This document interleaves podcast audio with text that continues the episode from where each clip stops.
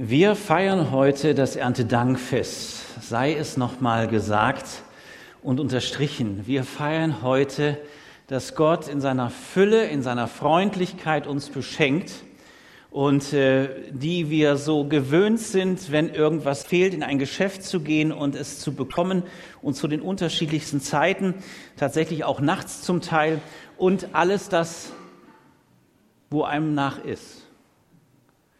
Das hat in anderen Ländern einen ganz anderen Hintergrund. Da wartet man und hofft, betet und wartet noch einmal und erntet dann. Und das Erste, was man tut, man hebt die Gabe hoch und sagt, danke, du versorgst uns, du ewiger dreieiniger Gott, mit dem, was wir zum Leben brauchen, an Nahrung. Vielleicht haben auch einige das ganz vergessen, Mensch, heute ist Erntedankfest. Ich weiß nicht, wie es so ging. Vorhin hat mir jemand gesagt, ach ja, heute ist ja Erntedank. Es sei hier an der Stelle gesagt, Erntedank kann jeden Sonntag sein. Und da, wo ihr für euch wisst, ihr könnt von dem, was ihr reichlich habt, und wir haben alle reichlich, die meisten von uns haben wirklich reichlich, dann gebt auch davon weiter.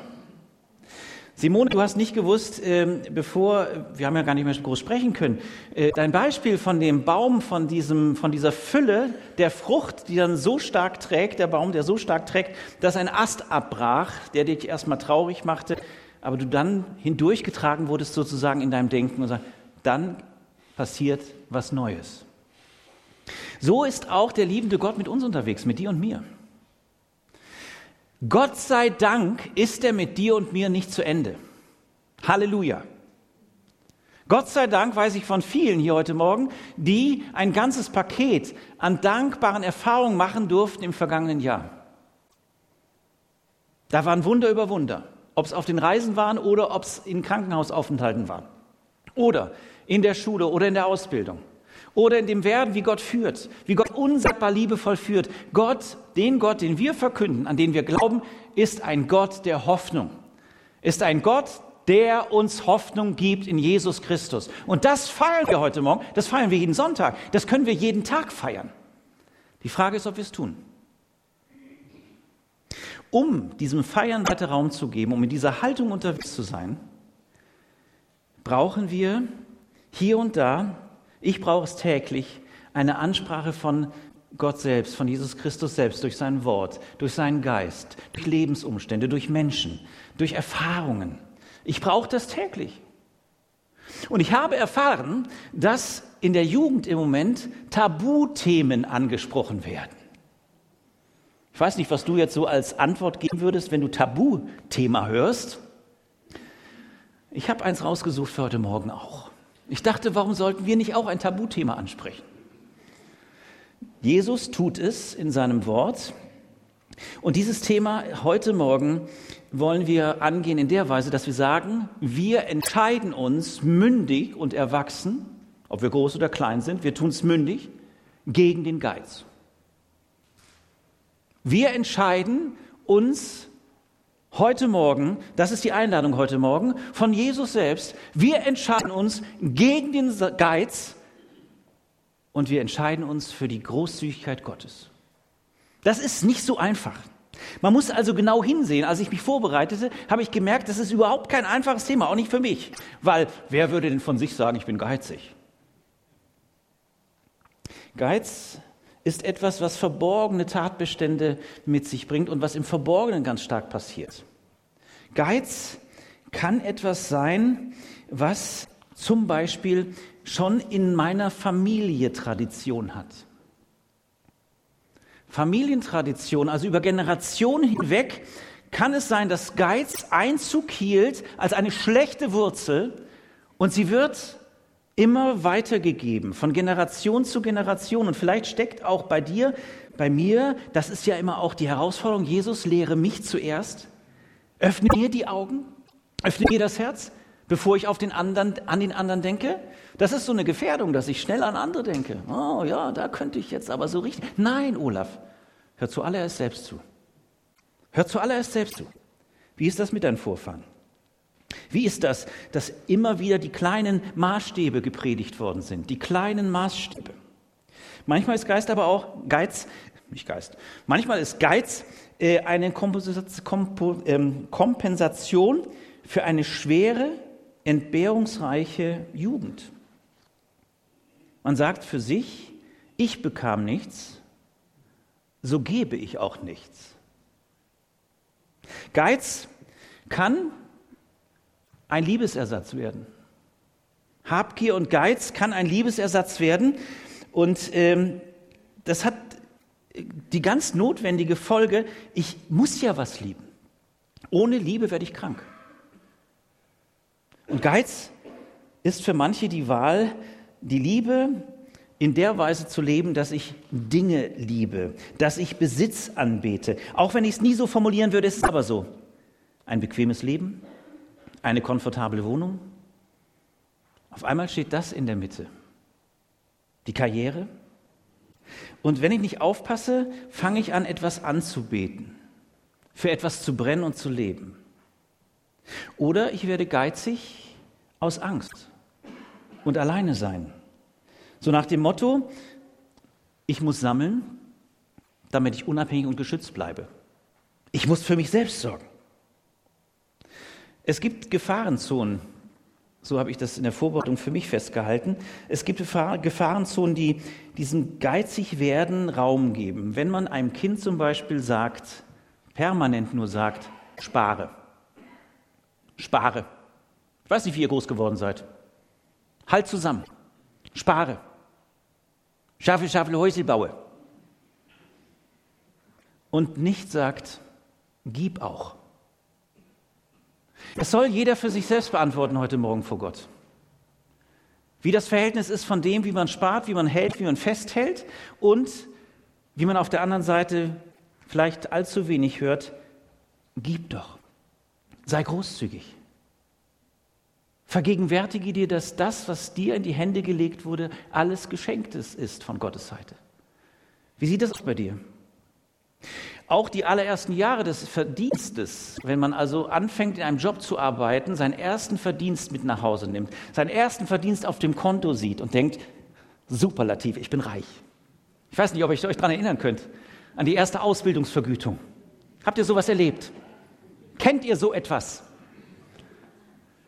Dann ist man in der Situation, so was bei mir, ich bin so froh, dass ich jetzt nicht mehr so Empfänger bin. Ich bin nicht mehr abhängig, sondern ich arbeite und dafür kriege ich meinen Lohn, mein Gehalt. Endlich komme ich hoch. Ihr werdet mal sehen, was ich mir alles erlauben kann. Das kann sich bis ins hohe Alter hinziehen, wo ich merke, dass ich mich von Besitz und von dem, was ich habe, überhaupt nicht mehr trennen kann. Dass ich horte, obwohl ich eigentlich weiß, jeder Tag kann der letzte sein. Ich horte. Es könnte ja sein, dass mal wieder schlechte Zeiten kommen. Wir leben in einer Zeit, wo schlechte Zeiten sind, wo andere händeringend darauf warten, dass wir das Gehortete in Großzügigkeit weitergeben.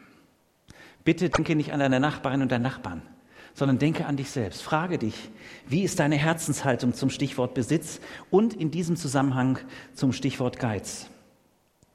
Aber ihr Lieben, es geht bei diesem Thema Jesus, und das ist das ja Entscheidende und im Wort Gottes, um unser Leben.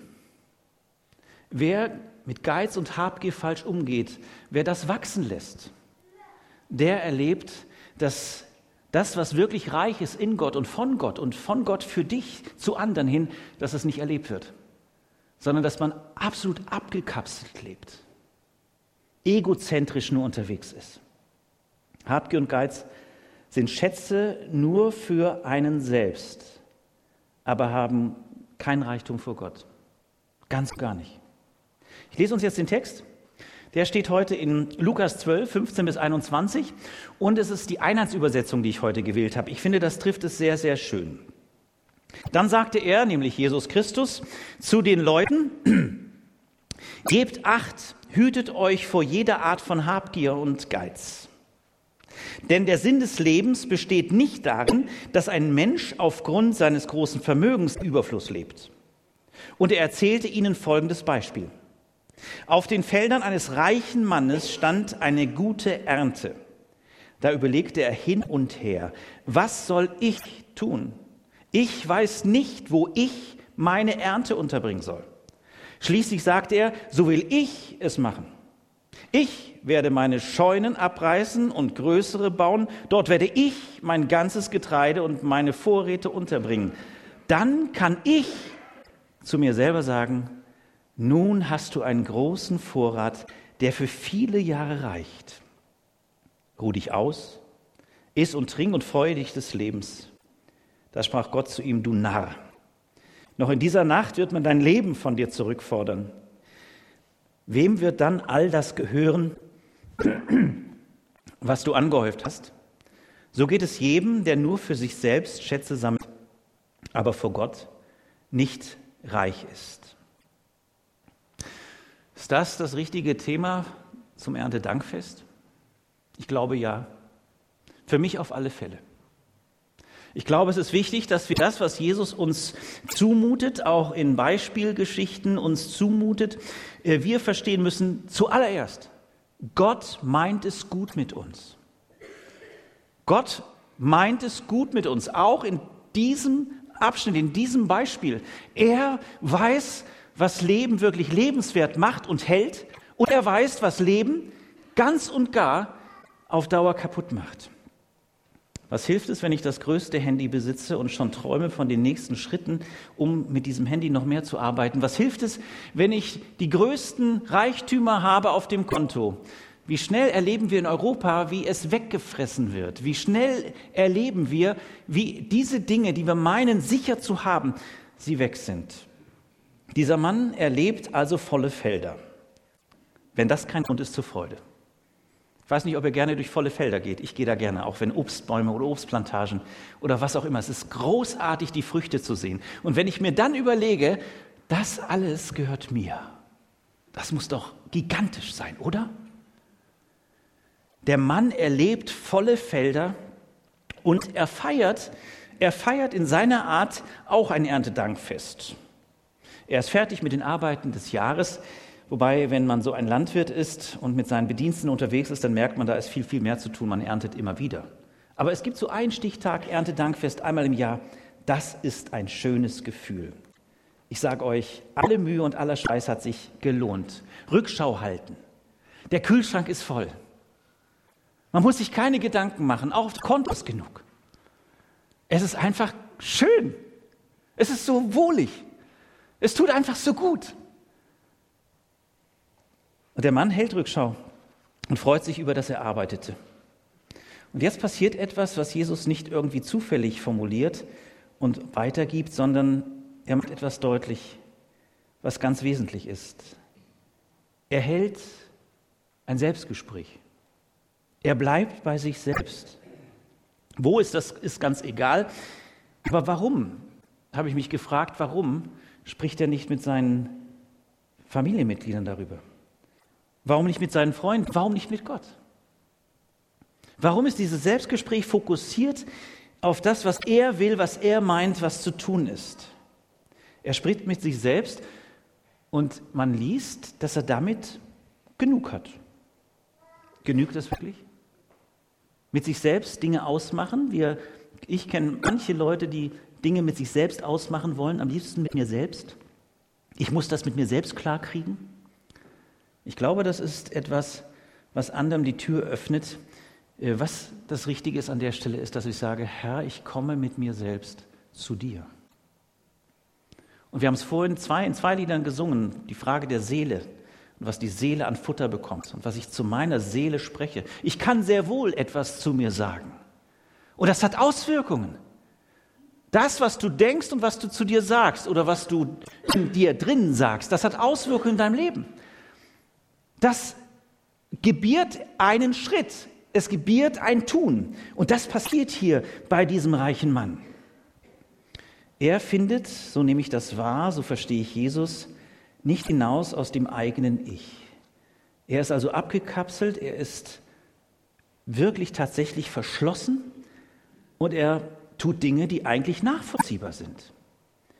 Er denkt und redet für sich selbst verantwortlich. Ich würde sogar sagen Deutsch. Der denkt und redet Deutsch. Also erstens, wie ist das mit der Unterbringung? Wenn ich eine große Ernte einfahre, dann muss ich die Verantwortung dafür tragen, dass ich sie nicht einfach liegen lasse. Kennt ihr Felder, wo man entlang geht und wo die Obstbäume voll sind und die werden langsam, fallen sie runter und werden madig? Was ist euer Gedanke?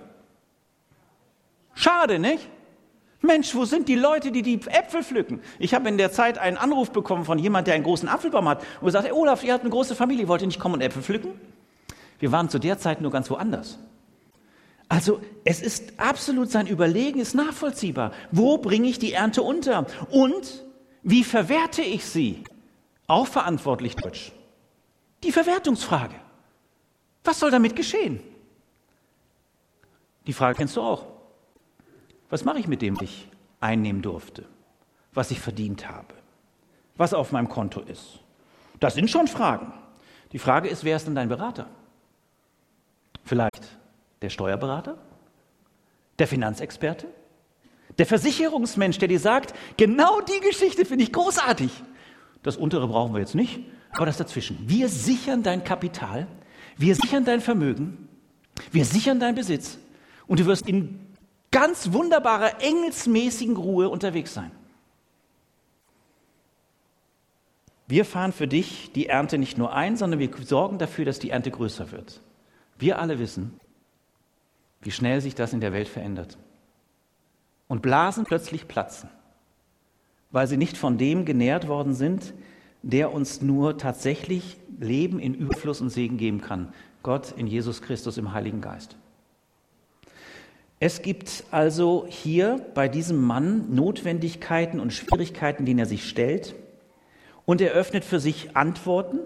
Er arbeitet an der Stelle sehr souverän und klar und Gott macht deutlich, Jesus sagt es hier in diesem Beispiel, seine Seele, seine Seele wird künstlich zur Ruhe geführt. Über das, was er zu sich selbst sagt, jetzt hat meine liebe Seele Ruhe, jetzt bin ich in einem Alter, in einem Stand, wo ich sagen kann, jetzt zehre ich von dem Angehäuften. Da hinein spricht Jesus diese Worte und sagt, wie ist das mit dem Kontostand bei mir? Wie ist das mit meiner Perspektive des Reiches Gottes, wo alles umsonst da ist? Wie ist es mit dem, was du dir selbst nicht geben kannst, sondern du kannst es nur dir schenken lassen, entgegennehmen? Ich lade ein, an jeden von uns, dass du diese Fragen mitnimmst und dass du fragst, Herr, wie gehe ich mit meinem Konto um? Wie gehe ich mit meinem Kleiderschrank um? Wie gehe ich mit dem immer wieder gefüllten Kühlschrank um? Wie viel werfe ich mittlerweile weg? Und ich habe kein Empfinden mehr darüber, dass es etwas ist, was Brot für andere wäre. Wie gehe ich mit meiner Haltung um dessen, was mir sozusagen gefälligst zusteht? Ich glaube, jeder von uns kennt Bereiche, wo er weiß, dass man sehr, sehr egoistisch werden kann. Natürlich will man dem anderen nichts Böses. Der Mann, dieser reiche Bauer, denkt nicht darüber nach, wie kann ich jetzt den anderen schaden. Kein Wort davon. Sondern er versucht, seine Verantwortung zu leben und er lebt doch, weil er bei sich selbst bleibt. Das ist etwas, was in die falsche Richtung führt. Ich fand das ganz toll. In dem letzten Kaffee der guten Hoffnung wurde etwas von Dietrich Bonhoeffer erzählt, der einem Kollegen sagte, ähm, er sagte, er geht zu den deutschen Christen, also das war die anerkannte Religionsgemeinschaft vom Nationalsozialismus. Das sollte gegründet werden und das sollte im Grunde genommen dazu führen, dass alles andere sich auflöst und letztlich auch dann umgebracht wird, die Menschen, die da drin sind. Und da hörte er von einem Kollegen, dem Pastor Niemüller, dass er dort sich einschleichen wollte, besser gesagt geheim von innen etwas erneuern lassen wollte. Und dann sagte Bonhoeffer dazu, Du wirst es nicht erleben, wenn du in einen Zug steigst, der in die falsche Richtung fährt. Und du gehst in dem Zug zwar gegen die Fahrtrichtung, du fährst trotzdem in die falsche Richtung. Und so ist das auch mit dem Zug des Geizes oder der Habgier. So ist es mit, dem mit, dem, mit, der, mit der ganzen Situation des Wohlstands, den wir haben. Ich weiß noch, wie es in meinen Ohren klingelt. Es war kurz nach der Wende, nach dem Feiern der Wende dass ich mit jemandem zusammensaß und dachte, und jetzt haben wir 16 Millionen Menschen mehr und die haben nie in die Rentenkasse eingezahlt. Ich weiß nicht, ob ihr sowas kennt. Wie ist das mit unserer Großzügigkeit, mit deiner Großzügigkeit? Gott hat uns so überreich beschenkt. Wie ist es mit meiner Großzügigkeit? Es ist keine Predigt für euch, sondern für uns alle, für mich genauso. Wo habe ich an der Stelle mich zu verändern in meinem Verhalten? Wo muss ich mich da auf einen Weg bringen lassen, der Gott noch ganz anders die Ehre gibt? Muss es erst der Tod sein? Muss es erst der Tod sein, der mir in, in Krassheit dann zeigt, was richtig war und was falsch war? Oder darf es Jesus davor sein, der mir in Liebe das sagt? Der mich einlädt und sagt, schau hin, wie du mit Geld umgehst. Frag dich, wie du auch gibst. Ob du viel hast oder wenig, das hat damit gar nichts zu tun, sondern wie ist deine Haltung zum Geben? Wie ist deine Großzügigkeit? Jesus weckt uns auf. Jesus weckt mich durch diesen Text auf. Jesus möchte gerne, dass wir verstehen, dass unser Leben Geschenk ist und bleibt. Jesus ist der dafür bezahlt hat. Und er sagt, ich weiß, dass du von der Erde genommen bist und du wirst wieder zur Erde werden. Ich weiß aber, dass das, was dich eigentlich ausmacht, wenn du mich kennst und wenn du mich annimmst, dass du in eine Ewigkeit gehst. Und deswegen kannst du umso mehr jetzt großzügig sein.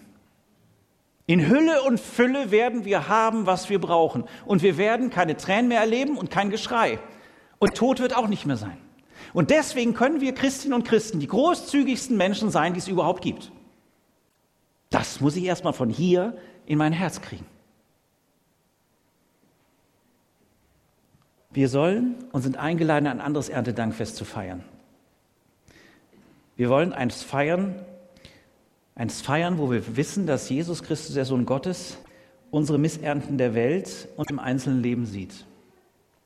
Und er sagt, und ich werde das Weizenkorn und gehe in die Erde. Ich werde das Weizenkorn und gehe ans Kreuz. Ich lasse mich dort annageln und ich werde mir dort nicht, aber auch gar nichts nehmen von der Liebe, die ich investiere. Und ich werde sagen, Vater, vergib ihnen, denn sie wissen nicht, was sie tun. Und über diese Stellvertretung, über diese Möglichkeit, Vergebung zu erleben, immer wieder, ich brauche das immer wieder. Und über das Geschehen, dass er ins Grab gelegt wurde, am dritten Tag auferstanden ist, ist eine ganz neue Aussaat möglich, ein ganz anderes Gehen möglich, eine ganz andere Wirklichkeit möglich. Ich darf mir es erlauben, dass mein Ast, ein Lebensast, gebrochen wird von ihm, weil er weiß, dass etwas Neues werden soll. Ich weiß, dass eine Wurzel, die bitter ist, die vielleicht beim Vorfahren schon gewesen ist, dass sie abgekettet werden darf. Und ich weiß, ich werde nicht umfallen, weil ich aus seinen Wurzeln neu lebe. Ich lasse dem Heiligen Geist zu, dass er mich zu einem Gefäß macht, dass er mich zu einem, einem Blick führt, einer Haltung führt, die diese Großzügigkeit einübt. Warum sollen wir sie einüben? Weil sie uns so schnell wieder geraubt werden soll. Wie üben wir Großzügigkeit Gottes ein? Beim Abendmahl. Es gibt nichts Großzügigeres von Gottes Seite, als er sagt in Jesus Christus, mein, mein Blut mein Leben für dich, weil du es mir wert bist. Und weil ich möchte, dass du nicht an der falschen Ernte aufsitzt. Und weil ich möchte, dass du deinen Geiz überwindest, dass ich meinen Geiz überwinde, meine Habgier überwinde, dass ich das Verkapselte ablege. Der verkapselte Mensch muss geizig sein. Ich sag's euch. Versteckt oder sichtbar. Der erlöste Mensch darf reich sein für Gott. Und das lasst uns weiter feiern. Das bedeutet, ich rede zuallererst mit ihm, ganz praktisch. Ich rede zuallererst mit dem Vater. Wenn mir etwas anvertraut wurde, wenn ich etwas einfahren darf, wo ich sage, Halleluja, ich rede zuallererst mit dem Vater. Das ist Ausdruck meines Glaubens und meines Bejahens seiner Autorität und seiner Heiligkeit. Ich vergesse nicht Danke zu sagen. Ganz praktisch. Ich sage Danke für das Kleine und für das Große und es wird darüber kostbarer. Und es zeigt, dass ich im Glauben unterwegs bin. Und ganz praktisch, ich wage Vertrauen. Ich wage Vertrauen, dass da, wo ich im Moment vielleicht die Ernte nicht so sehe, dass ich weiß, du gibst zu deiner Zeit. Du sättigst zu deiner Zeit.